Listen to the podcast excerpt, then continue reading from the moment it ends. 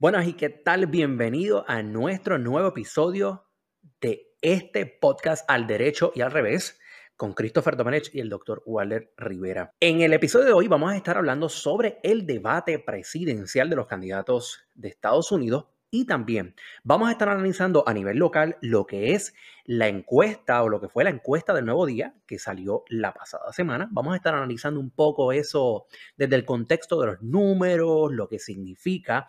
Vamos a tener invitado hoy a una persona especial que quiere compartir con nosotros también su opinión y ser parte de esta discusión. Así que sin más preámbulos, vamos a dar comienzo a este nuevo episodio de Al Derecho y al revés.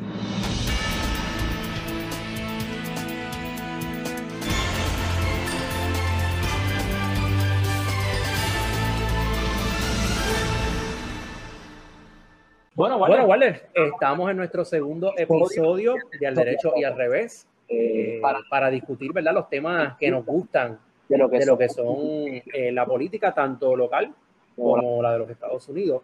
Tenemos un invitado bien especial, en este, este episodio, de hoy. Quiero que lo presente. Claro que sí, Christopher. Primero que nada, eh, eh, qué bueno que estamos aquí en el segundo episodio de Al Derecho y al Revés. Y esta, semana, como bien dices, ha sido, una, semana de mucha acción, de mucha controversia y vamos a estar hablando esos, temas con un invitado muy especial para mí. Eh, se trata de Ángel Rosado Fernández, fue mi colega, es mi amigo, fue mi colega en Ponte al Día por un año y medio en Radio Show y nos encanta precisamente hablar sobre temas de política, sobre análisis y sobre cómo mirar todas estas eh, situaciones que ocurren en Puerto Rico desde una perspectiva completamente diferente. Así que Ángel, qué bueno que estás con nosotros. Pues muchachos, muchas gracias. Gracias por tenerme, por invitarme, por confiar en mí. Eh, ustedes saben que yo pues trato de ser bien desprendido, trato de no ligarme ni atarme a nada. Tengo un pensamiento bien independiente y este, pues qué bueno que me invitan para poder exponer mis puntos de esa manera. Escuché el primer eh, episodio de ustedes, el primer podcast, me pareció muy bueno, se los dije. Y bueno, aquí estamos. Qué bueno, qué bueno, de verdad que sí. Gracias. gracias, por aceptar nuestra invitación. Así que vamos a entrar de lleno ahora a, lo que son los temas. Vamos a comenzar hablando del debate presidencial que ocurrió la semana pasada.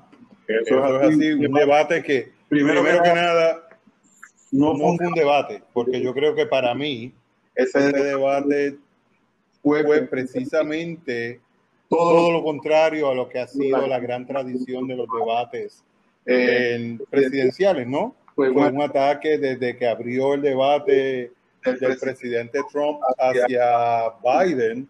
Así, que abrió unas áreas y, unos temas que, verdaderamente son bien importantes en los Estados Unidos como un show de mierda y una, un verdadero espectáculo de lo indeseable. Y yo creo que dentro de esa tónica, dentro de ese marco, es que podemos analizar este debate. Correcto. ¿Qué tú piensas allá? Bueno, este, cuando me puse a ver el debate, yo no, me vi a Trump como es él y dije, bueno, este es él, no hay nada diferente aquí, ¿sabes? Si nosotros esperábamos algo distinto, pues estábamos mal. Él hizo lo que él tenía que hacer, lo que él sabe hacer. Em, y yo creo que no fue un debate, muy bien como dice Walden, me parece que un debate uno va a traer ideas, a uno expresar lo que uno entiende que uno debe hacer por el bien de un país. Y en ese aspecto, pues sabemos que Trump no hace eso, Trump lo que hace es atacar a los demás y él tiende a tirar fango para opacar a los demás para el brillar. Y eso fue lo que él trató de hacer con Biden. Biden trató de exponer puntos y todo el tiempo lo que recibía era ataques a los puntos que él trataba de explicar. Eso es así, verdad. Y, yo creo que eso se da, eh, Christopher y, Ángel, dentro de un contexto donde las encuestas ponen a Biden por encima de Trump. Trump sabe que tenía que ser como, como bien dice Ángel, el típico bully que ataca, que muerde, que frontea y era también quizás una agenda de demostrar que Biden es un hombre viejo, enfermo y que no está, como él le dice, Sleepy Joe, que no está en su total dominio de, de su caballo. Yo pienso que esa fue parte de la estrategia que utilizó Trump y yo creo que fue de la, parte de la estrategia que tal vez su equipo dirigió a que hiciera y era tratar de buscar la manera de apropiarse del debate, de atacar lo más que pudiese para ver si Biden en algún momento dado flaqueaba y decía, pues vamos a parar esto, ya no puedo más, pues precisamente por lo que trae, porque se ve a Biden como una figura tal vez muy mayor, senil, que, tal vez no va a aguantar ese tipo de presión, pero sí, quedamos sorprendidos porque verdaderamente lo aguantó. Sí, no, lo aguantó. Incluso tuvo unos comebacks donde le decía cállate la boca. Ese fue buenísimo, buenísimo. Le quedó. Sí, sí, ¿verdad que sí? Y cuando le dice you are a clown. También. Eh, eh, pero donde yo entiendo que el debate, eh, hubo dos momentos que para mí me chocaron mucho cuando, y no sé si para ustedes, uno cuando eh, Trump hace la invitación a los grupos supremacistas blancos, eh, a los Proud Boys, y les dice como que stand by. Y lo otro es cuando ataca a uno de los hijos de Biden por su ejecutoria en... Sí, eso, estuvo feo. Eso, estuvo, feo. Sí, estuvo feo, pero ese es el estilo de él también no podemos esperar otra cosa. ¿Sabes? Él es, feo, pero no dice, bueno, es que él, ese es su arma, ¿no? El ataque, la manera en que él luce es atacando. Y me parece que Trump demostró, fíjate, viendo, ¿verdad? Tratando de ser, de distanciarme, ¿no? De verlo desde un punto de vista, ver qué positivo tiene Trump dentro de todo esto, o qué, qué provecho le sacó al debate. Trump tiene algo muy bueno. Y es que Trump, quizás a su favor, ¿verdad? Yo tratando de verdad ser cauteloso aquí, pero es muy fluido al hablar. Habla con mucha fluidez, habla alto, habla claro, y él, de esa manera, él puede opacar a cualquiera. Claro, Biden no tiene esa misma eh, oratoria, es un hombre que pues pausa más, es más pausado, entonces... Y es un hombre tartamudo, también, entonces, perdona, le estabas hablando. No, no, no, no. Eh, un poco eh, contribuyendo a lo que dice de que eh, Biden es un hombre tartamudo. So, lo que podemos ver como debilidad y pausa en algunos casos es producto de su impedimento físico. Claro. Sí que a mí me parece que Trump sacó, en esa parte sacó ventaja. Yo lo vi en la manera en que él wow, a mí me pareció hasta impresionante lo bueno que es en eso, ¿no? En la fluidez que él tiene al hablar, porque hasta el mismo Wallace, que es buenísimo también en esa fluidez y en tratar, se le hacía sumamente difícil poder controlarlo. ¿Sabes? Que pues ahí el lució, creo que él, logró llegar a la gente que vota por él. A esos que, le dan el, esos que le dan el sostén a Trump, él logró llegar a esa gente, definitivamente. Pero fíjate, un punto interesante que me llamó la atención y ya yéndonos un poco más al tema actual de lo que está ocurriendo en el mundo, que es la pandemia del COVID-19, eh, el, el, hecho de la, de la utilización de las máscaras, que Trump de cierta manera eh, critica a Biden porque siempre está con una mascarilla puesta. Sin embargo, eso fue el martes y vemos lo que ya trascendió el viernes, eh, donde este, está positivo a COVID. No solamente eso, Christopher, sino que ya hoy sabemos que el miércoles ya él había dado positivo, pero se quedó callado.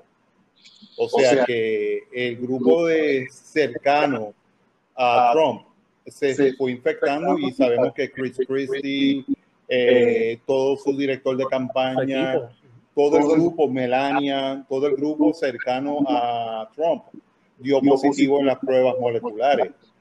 Correcto. Y yo le quiero preguntar, ¿verdad? A Ángel, pero para ver si más o menos tiene, está de acuerdo con nosotros en algunas, porque ya la gente comenzó a levantar teorías. Ese es primero que esto podría haber sido una estrategia para evitar los próximos debates que vienen. Este, pero la realidad del caso es que, que está enfermo, pero ¿crees que pudo haber pudo haber ocurrido algún tipo de, tal vez, de estrategia de que ellos sabían de que si él estaba positivo, pero como no tenía síntomas, lo estaban tratando de mantener lo más callado posible para ver si pasaban con ficha. Bueno, aquí hay todo tipo de teorías. En, mi, a lo mejor quizás pensando que, mira, se lo puedo pegar a él también y aquí los dos entonces nos enfermamos. Por uno nunca sabe, ¿verdad? Eh, Eso es así. Lo que, pues, aquí hay que ver también eh, cómo sale Trump de esta enfermedad.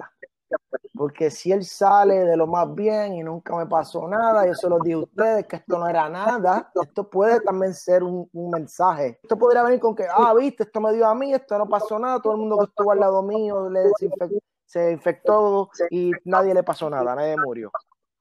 Otra puede ser que a mí me parece que no deberían haber más debate, porque si va a ser lo mismo que ocurrió en el anterior, ¿para qué yo quiero ver eso? En serio. Eh, y puede también ser esa estrategia de que no hagamos más debate, estamos atrás de los números y probablemente, y sé que después del debate los números le fueron peor a él. Yo me voy, yo me voy, por esa teoría, eh, Ángel.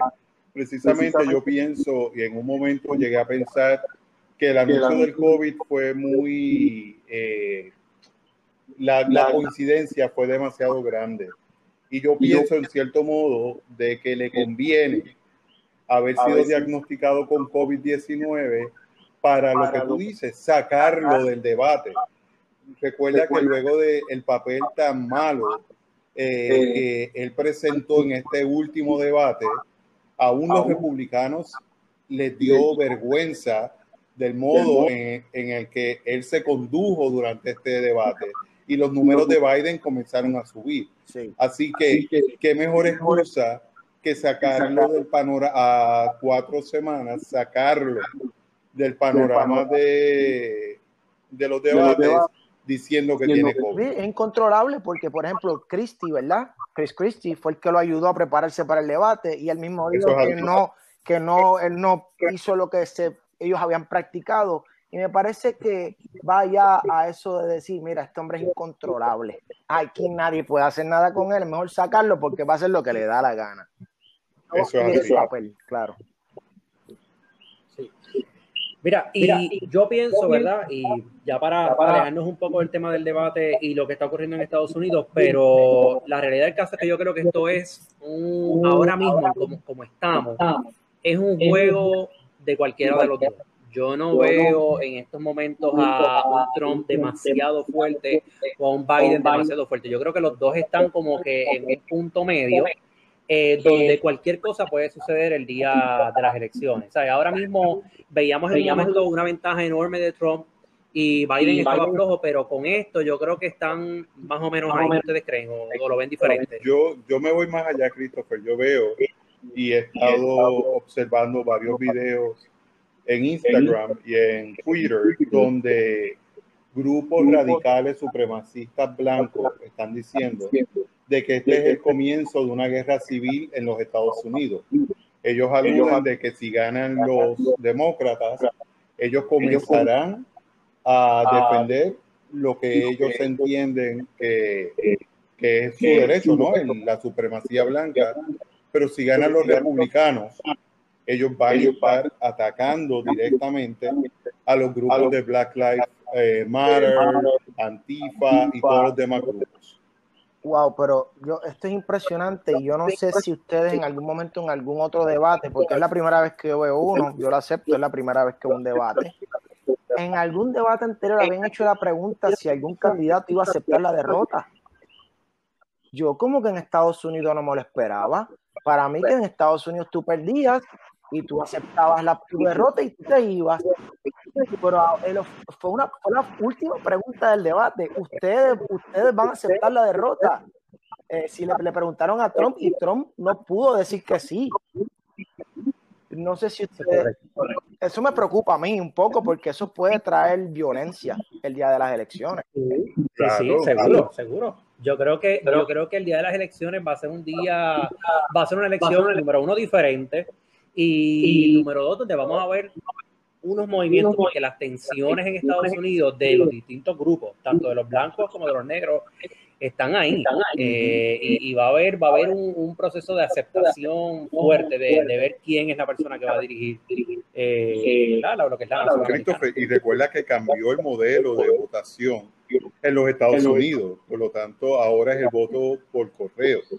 También. Y él está dando eh, indicaciones de que el contagio de esos votos es fraudulento. Es fraudulento, quizás tome hasta abril o mayo. so, él se percibe perdón, como presidente más allá. Y en ese momento, esas preguntas, Biden lo manejó muy bien. ¿Verdad? Volviendo otra vez un poco, pero me parece que había que esa, ese momento de la pausa de Biden, el tratar de reconciliar a Estados Unidos, que es lo que hace falta. Me parece que él dio en el clavo, fue muy bueno, muy preciso y lució como una persona de reconciliar la nación que muy bien que hace falta. Y su fórmula vicepresidencial, que es Kamala Harris, que es excelente y viene precisamente a hablarle al voto de la mujer y al voto de los African Americans.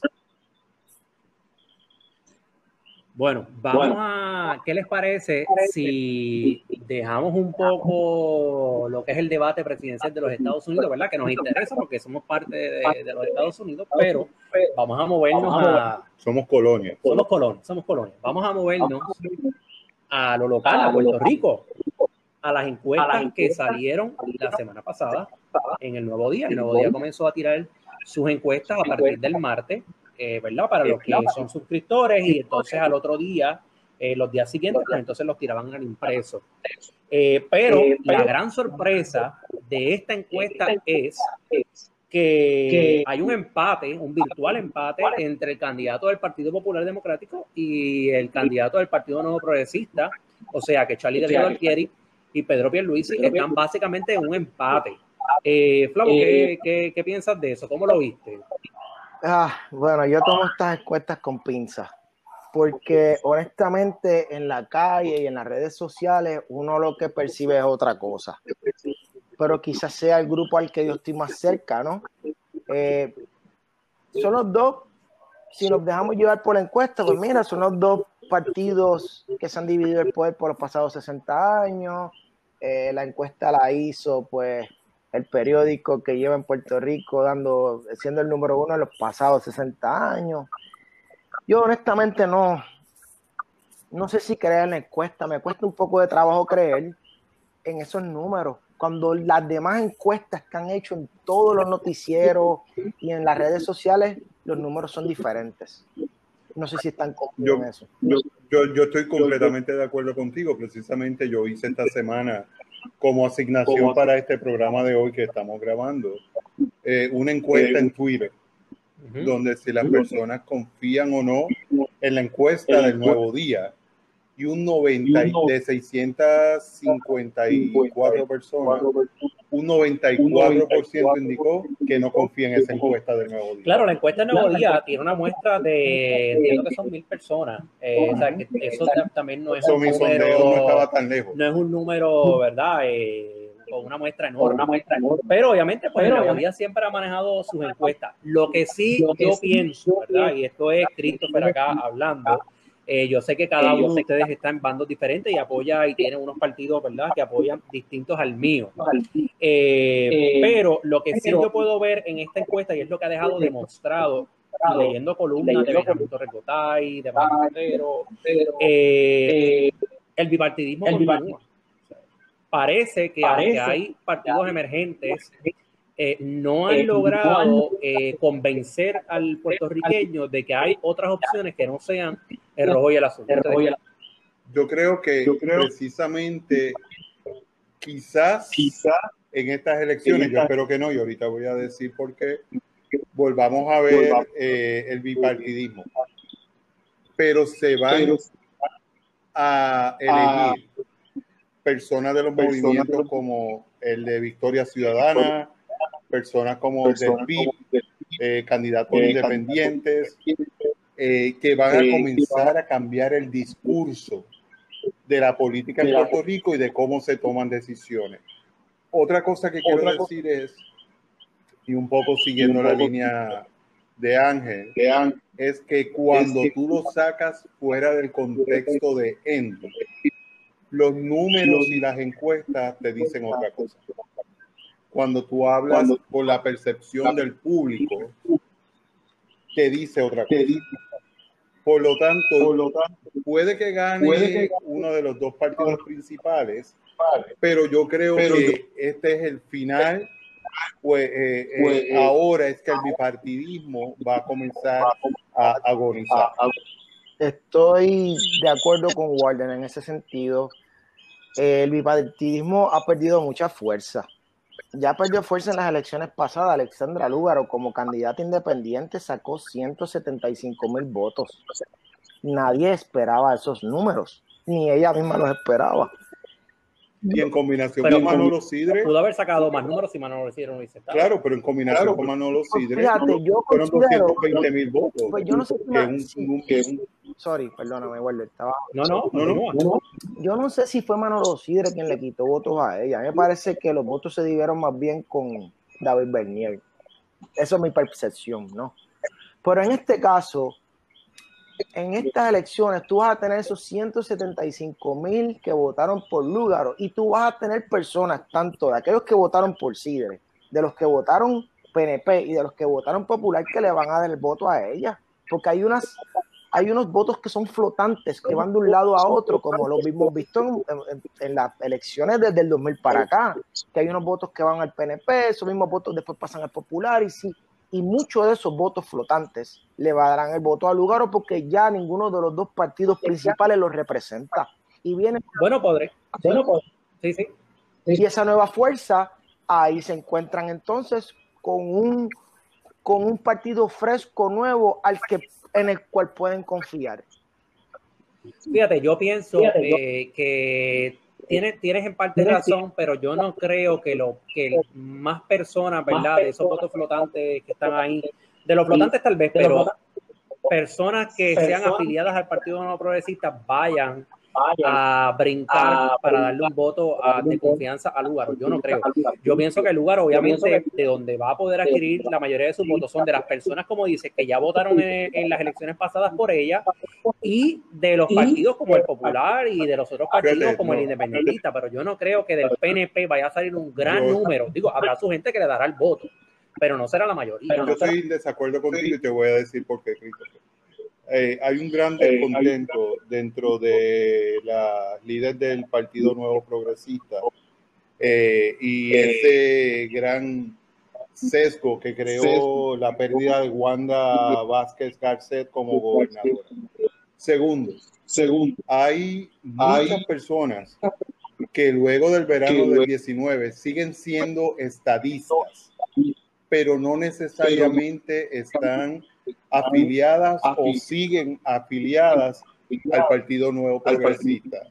Por lo tanto, están mirando la figura de Alexandra o de Juan Dalmao como alternativas para verdaderamente eh, traer una nueva forma de gobernanza a Puerto Rico.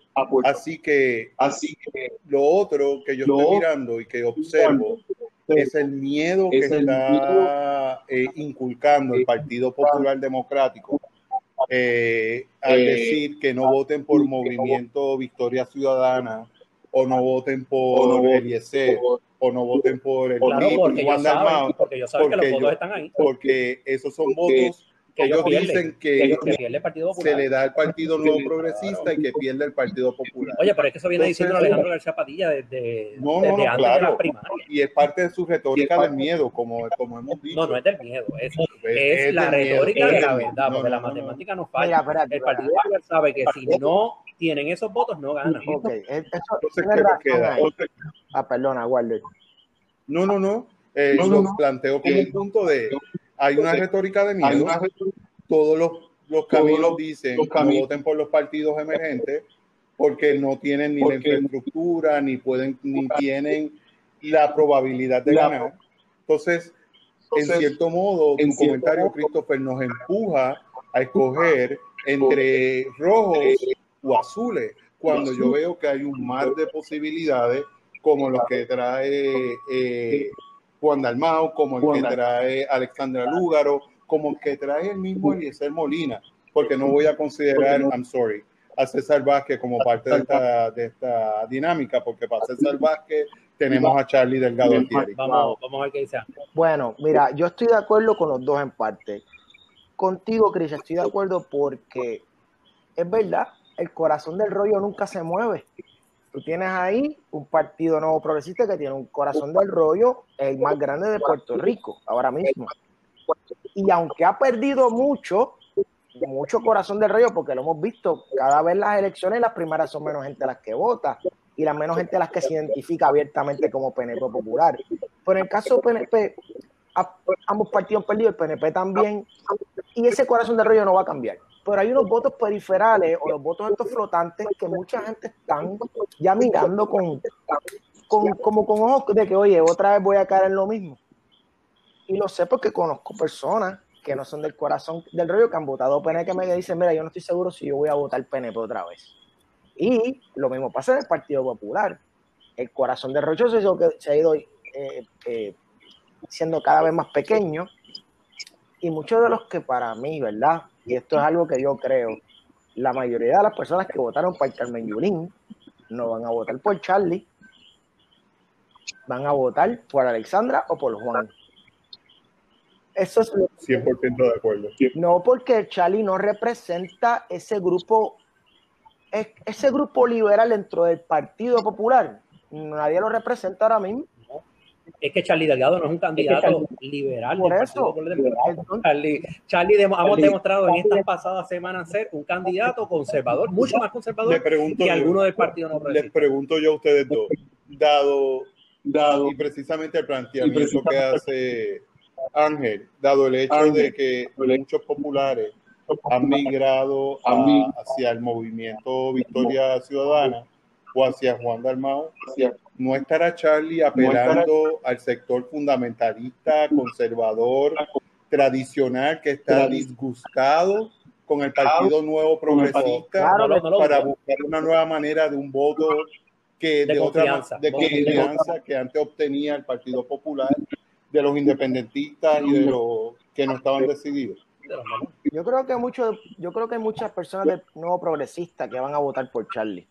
Personas que se identificaron en algún momento como nuevo progresistas, pero están en esa línea finita entre por quién voto. Puede que por no darle el voto a Alexandra, que a lo mejor representa un movimiento un poquito más liberal, se lo den a Charlie.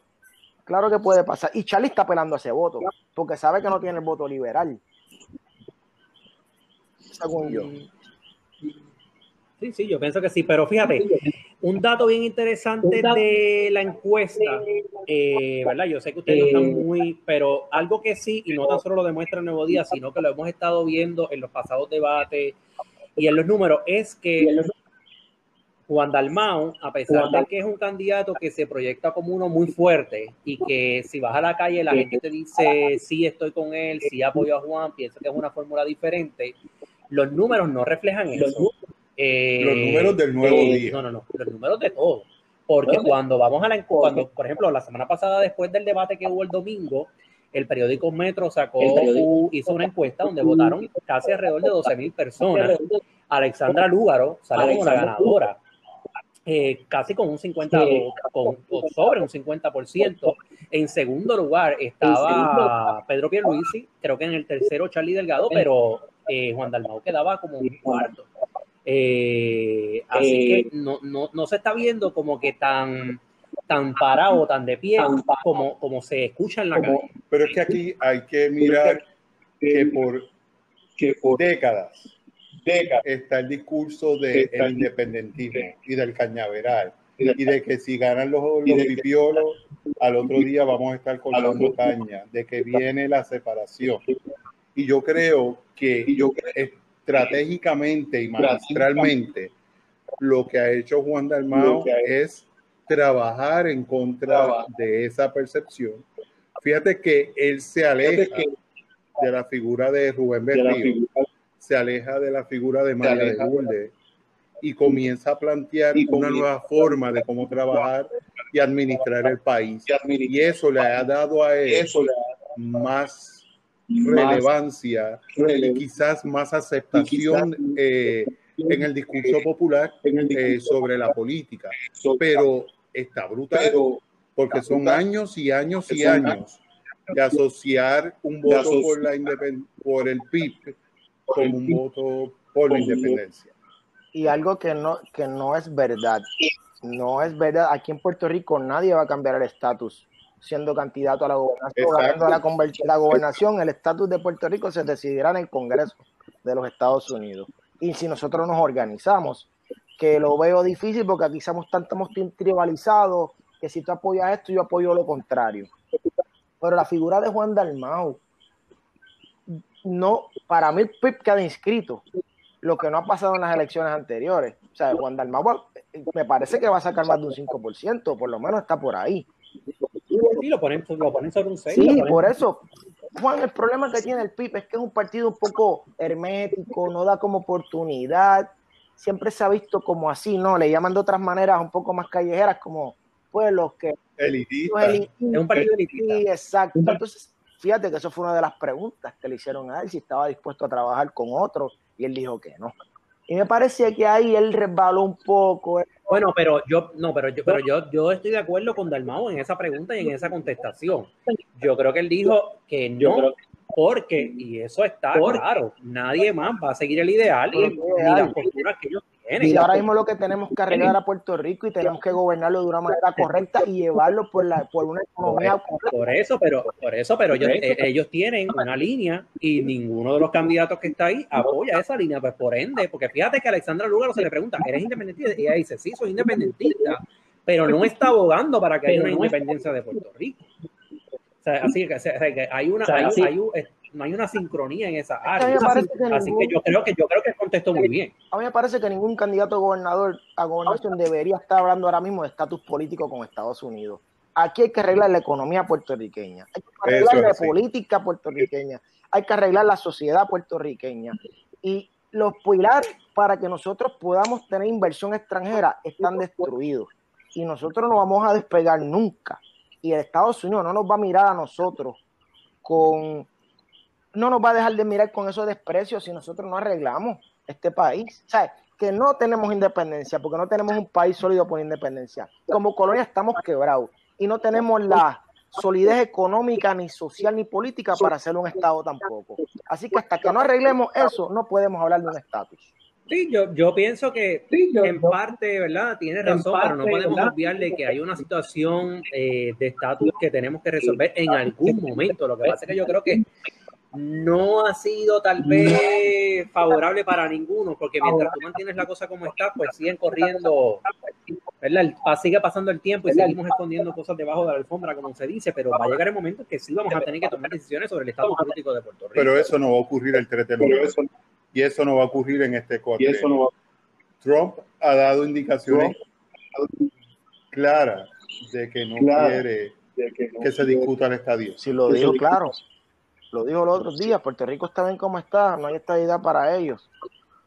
Pero claro, si yo te aseguro a ti que si pues, nosotros ponemos nuestras finanzas al día, si nosotros ponemos nuestra sociedad, que sea una sociedad que esté, lo voy a decir así, una gente que esté orgullosa de su ciudadanía americana, que se sientan leales a la bandera americana, que aquí se respire el American Dream, que aquí la gente se comporte a la altura del ser ciudadano americano y que la economía se lleve a otro nivel, entonces ellos van a tener interés en Puerto Rico. Mientras tanto, no. Así va a ser. Sí, sí, sí. Y, para eso también hay que comenzar a trabajar con el sistema, eh, no tan solo el desarrollo económico, sino también con el sistema de educación, porque muchos de los problemas que tiene Puerto Rico son problemas sociales. Exactamente, me parece que el problema de educación es serio. Aquí cada vez la educación es peor, pero es parte también de un de unos individuos que quieren dominar el país a través de la ignorancia de los demás, de las masas. Así que por un lado eh, quieren seguir gobernando, no sé para qué, para seguir enriqueciéndose ellos, pero por otro lado nos tienen entonces cautivos y nos tienen aquí en un, en, un tipo de, de, eh, en un estado que no vamos para ningún lado, inmovilizado totalmente. Recuerda, Ángel, que la economía del desastre es bien lucrativa para muchos sectores. Y de todos esos millones de dólares que supuestamente llegan a Puerto Rico, gran parte se devuelve a los Estados Unidos. O sea, que hay unos grupos que se están beneficiando. Pero quiero aprovechar eh, los últimos minutos porque salió la figura de Jennifer eh, González como la candidata con mejor imagen y la figura de Aníbal Acevedo Vilá a solo 10 puntos de diferencia en la carrera para la comisaría presidente y quería saber qué ustedes dos opinan de esto. A mí me sorprende muchísimo que Aníbal Acevedo Vilá eh, haya aumentado eh, ¿verdad? ese porcentaje, porque si lo miramos a meses atrás, eh, Aníbal estaba mucho más delegado de Jennifer. 20, 25 eh, ahora está solamente a un 10, o sea, de desventaja, así que está bastante cerca. Pero sigo pensando que Jennifer sigue siendo la candidata sólida para la comisaría residente y yo creo que ese puesto es el más seguro de estas elecciones que está es el puesto de la comisaría reciente. Yo creo que Jennifer se queda los próximos cuatro años. ¿Y tú, Ángel, qué, piensas? Bueno, a mí me parece que Jennifer no es la persona idónea para estar ahí. Nosotros necesitamos a alguien que abogue por Puerto Rico y no que no esté allí eh, eh, celebrándole cuanta cosa diga Trump, porque ella lo que parece un sello de goma allí. Yo creo que hace falta alguien que vaya y ponga las cosas en su lugar allí. Y si ella está haciendo así los números, pues no sé, yo no, yo no escucho eso en la calle. A mí me parece que ella no está tan bien parada como la gente dice o como la gente cree. Pero nada, yo, pues, hay que esperar el 3 de noviembre, ¿verdad? Pero no creo que sea la persona idónea para estar allí.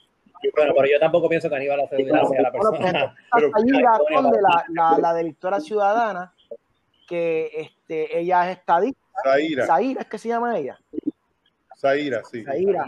Pues me parece que ella, pues, hay, hay, hay, una persona ahí que no está manchada por nada. Lo que pasa es que ella no tiene, lo que pasa es que ella no tiene recognition pass. Por ahí. Sí, pero es que eh, eso precisamente, Christopher, no podemos seguir votando. Bueno, pero, por, es que, pero es que la realidad, es, pero es que la realidad del caso es que el puertorriqueño vota de esa manera y eso está probado. Eso es lo que hay que cambiar. Yo quiero votar por ideas, yo quiero votar por proyectos, yo quiero votar por plataforma. Yo no quiero votar porque Jennifer está ahí, porque la reconocen, porque todo el mundo la ve que ella se está robando el spotlight de todo el mundo y porque es la persona que no, es, el, no es una reconocimiento es un, es un, hecho importante dentro de la política de cualquier país en el mundo y lo, y lo vemos ahora con Alexandra Lugaro. Tal vez Alexandra Lugaro en, este, en estas elecciones va a sacar mejores números porque tiene más factor de reconocimiento que el que tenía hace cuatro años. Totalmente en desacuerdo. Yo creo que hay otras alternativas, pero... A mí tampoco lo pero, bueno, no, fue un juicio y, y no, y, no, y, no, fue acusado por, por porque... No, salió inocente, salió inocente, tú no lo puedes estar sí. tú no lo puedes estar acusando. sí, eso es verdad. Y si ganan los demócratas en Estados Unidos, que es una gran posibilidad, Aníbal está conectado con el Partido Demócrata, lo que no está Jennifer ni con el Partido Republicano, porque le pasan en la cara y le dicen en la cara, tú, lo que tú dices aquí no vale, ¿no? Pero en Puerto Rico hace falta algo nuevo, hace falta eh, algo refrescante que nos saque de este marasmo de estos dos partidos principales que tenemos, ¿sabes? Y y lo que traiga a cambio es bueno. Y lo que nos saque de la línea esta bipartidista es bueno. Y lo que nos lleve, eh, Ángel, a crear alianzas. Tenemos una Alexandria Ocasio, tenemos unos grupos de personas que están trayendo la idea de una asamblea constituyente. Pues, ¿por qué, ¿por qué evadir esas posibilidades de tener un diálogo serio y tomar unas decisiones contundentes sobre el futuro del país. Así que tener a Jennifer en estas alturas, yo pienso que es una pérdida de tiempo. Yo pienso que no. Por eso nos llamamos al derecho de revés. Bueno, Ángel, te agradecemos que, que, hayas compartido este ratito con nosotros. El tiempo pasa a las millas, llevamos un ratito hablando, pero este no va a ser el, vas, a poder compartir con nosotros más adelante en alguno de los otros episodios. ¿Dónde te consiguen en las redes? Bueno, yo tengo un Twitter que pues trato de no escribir mucho, porque pues a veces me mando pero tengo mi Twitter, me parece que Ángel Rosado, me siguen por Ángel Rosado, y no tengo muchas redes sociales. Yo trato de mirar, leer por Twitter y pues mantenerme calladito y dándole like. Muy sabio. todo lo que uno escriba y lo que uno diga, uno se vuelve esclavo de eso. Así que tener cuidado. Eso es así. Pero nada, muy agradecido, gracias por tenerme aquí. Espero pues que a la gente le guste, que esta participación que yo tuve y nada, aquí estoy para que cuando me quieran otra vez en el programa, estoy dispuesto para ustedes. seguro que sí. Igual, ¿en dónde te consiguen a ti? A mí me pueden conseguir en Twitter, arroba Waldert Rivera. Eh, yo sí escribo mucho en Twitter. Estoy buscando problemas a cada rato en Twitter y me gusta meter puya para gestar un poquito la discusión. Eso es así. Bueno, y a mí me consiguen en Twitter también a través de arroba CLDR es que ahí nos pueden escribir, nos pueden enviar mensajes y hablamos y conversamos. Si les gusta este nuevo episodio, este segundo episodio, pues también nos lo pueden dejar saber. Si entienden que debemos hablar sobre algún tema o recomendaciones, también las aceptamos. Así que nada, será hasta el próximo episodio la semana que viene, el lunes. El lunes, así que amigos, ya saben, todos los lunes al derecho y al revés, este podcast nuevo donde tratamos de mirar los eventos de la semana desde una perspectiva totalmente diferente. Así que todos los lunes a las 9 de la noche subo un nuevo episodio de Al Derecho y al Revés.